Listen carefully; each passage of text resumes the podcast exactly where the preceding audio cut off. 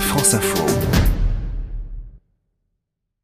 Les baisses d'impôts, c'est comment ailleurs? C'est sur ce thème que vous avez planché aujourd'hui. Gérald Roux, bonjour. Bonjour à tous. Et filons aux États-Unis. L'administration américaine veut baisser les impôts vite et fort. Oui, l'ampleur des allègements fiscaux est en général à la mesure de ce pays, première économie mondiale et surtout particulièrement impophobe.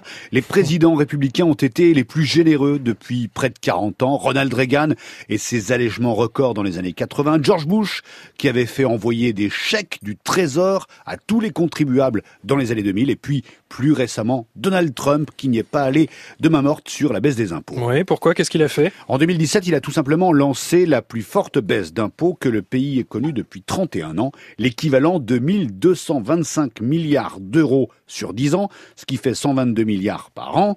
Et d'après l'administration fiscale, les familles américaines devaient y gagner en moyenne l'équivalent de 1400 euros annuellement. Mhm. En fait, Trump a abaissé le taux marginal supérieur de l'impôt sur le revenu à 37%.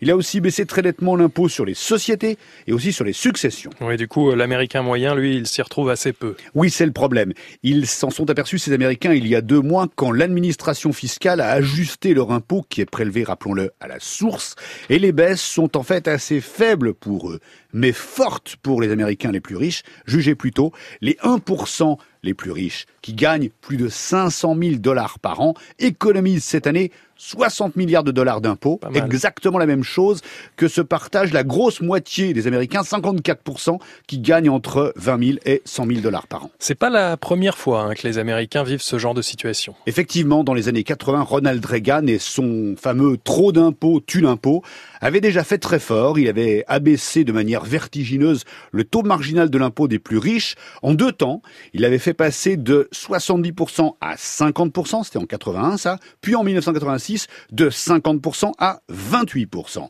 Beaucoup d'Américains y ont gagné, mais ce sont bien sûr les plus fortunés qui ont dit merci Ronald. Cette politique inaugurée il y a presque 40 ans, 40 ans on en mesure aujourd'hui les conséquences sociales. C'est-à-dire les conséquences? Eh bien, si Reagan a relancé son économie, les inégalités sociales se sont accrues fortement du fait de cette politique fiscale. En 1980, les 1% des Américains les plus riches captaient 10% de la richesse nationale. En 2016, ils en captaient 20%, le double. Dans le même temps, la moitié des Américains les plus modestes captaient 21% du PIB en 1980 et en 2016, ils n'en captaient plus que 13%. Et le fossé se creuse aussi aux États-Unis. Gérald Roux pour euh, cette chronique C'est comment ailleurs. Merci à vous.